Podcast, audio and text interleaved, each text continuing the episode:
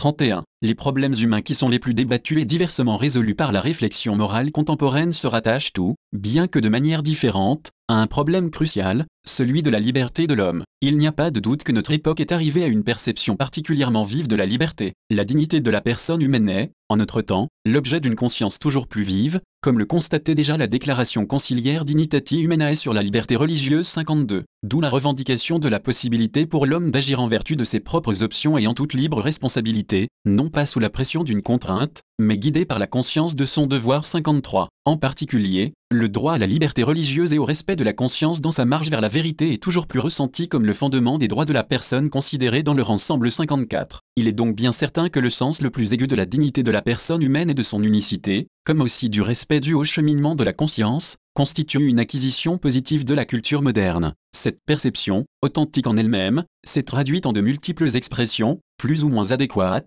dont certaines toutefois s'écartent de la vérité sur l'homme en tant que créature image de Dieu, par conséquent, ont besoin d'être corrigées ou purifiées à la lumière de la foi 55, 32. Dans certains courants de la pensée moderne, on en est arrivé à exalter la liberté au point d'en faire un absolu, qui serait la source des valeurs. C'est dans cette direction que vont les doctrines qui perdent le sens de la transcendance ou celles qui sont explicitement athées. On a attribué à la conscience individuelle des prérogatives d'instance suprême du jugement moral, qui détermine d'une manière catégorique et infaillible le bien et le mal. À l'affirmation du devoir de suivre sa conscience, on a indûment ajouté que le jugement moral est vrai par le fait même qu'il vient de la conscience. Mais, de cette façon, la nécessaire exigence de la vérité a disparu au profit d'un critère de sincérité, d'authenticité, d'accord avec soi-même, au point que l'on en est arrivé à une conception radicalement subjectiviste du jugement moral. Comme on peut le saisir d'emblée, la crise au sujet de la vérité n'est pas étrangère à cette évolution. Une fois perdue l'idée d'une vérité universelle quant au bien connaissable par la raison humaine, la conception de la conscience est, elle aussi, inévitablement modifiée. La conscience n'est plus considérée dans sa réalité originelle, c'est à dire comme un acte de l'intelligence de la personne, qui a pour rôle d'appliquer la connaissance universelle du bien dans une situation déterminée et d'exprimer ainsi un jugement sur la juste conduite à choisir ici et maintenant. On a tendance à attribuer à la conscience individuelle le privilège de déterminer les critères du bien et du mal,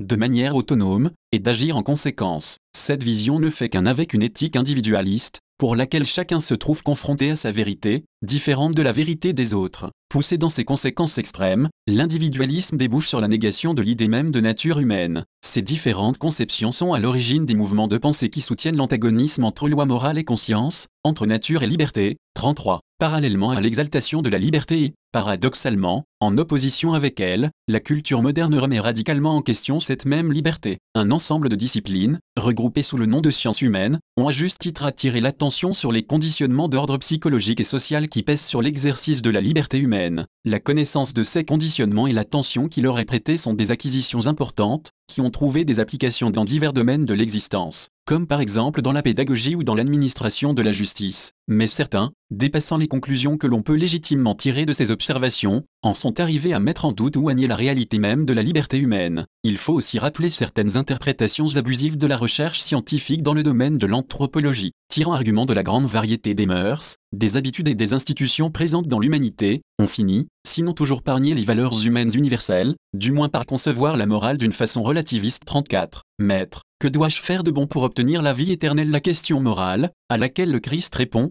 ne peut faire abstraction de la question de la liberté, elle la place même en son centre, car il n'y a pas de morale sans liberté. C'est toujours librement que l'homme se tourne vers le bien 56. Mais quelle liberté? Face à nos contemporains qui estiment grandement la liberté et qui la poursuivent avec ardeur, mais qui, souvent, la chérissent d'une manière qui n'est pas droite, comme la licence de faire n'importe quoi, pourvu que cela plaise. Même le mal, le Concile présente la vraie liberté, la vraie liberté étant l'homme un signe privilégié de l'image divine, car Dieu a voulu le laisser à son propre conseil, confère 15, 14, pour qu'il puisse de lui-même chercher son Créateur et, en adhérant librement à lui, s'agiver ainsi dans une bienheureuse plénitude 57. S'il existe un droit à être respecté dans son propre itinéraire de recherche de la vérité, il existe encore antérieurement l'obligation morale grave pour tous de chercher la vérité, une fois qu'elle est connue, d'y adhérer 58. C'est en ce sens que le cardinal J.H. Newman, éminent défenseur des droits de la conscience, affirmait avec force La conscience a des droits parce qu'elle a des devoirs 59. Sous l'influence des courants subjectivistes et individualistes évoqués ci-dessus, Certaines tendances de la théologie morale actuelle interprètent d'une manière nouvelle les rapports de la liberté avec la loi morale, avec la nature humaine et avec la conscience, elles proposent des critères inédits pour l'évaluation morale des actes. Malgré leur variété, ces tendances se rejoignent dans le fait d'affaiblir ou même de nier la dépendance de la liberté par rapport à la vérité. Si nous voulons opérer un discernement critique sur ces tendances pour être en mesure de reconnaître en elles ce qui est légitime, utile et précieux, et d'en montrer en même temps les ambiguïtés, les dangers et les erreurs, nous devons les examiner à la lumière de la dépendance fondamentale de la liberté par rapport à la vérité, exprimée de la manière la plus claire et la plus autorisée par les paroles du Christ. Vous connaîtrez la vérité et la vérité vous libérera. JN 8, 32.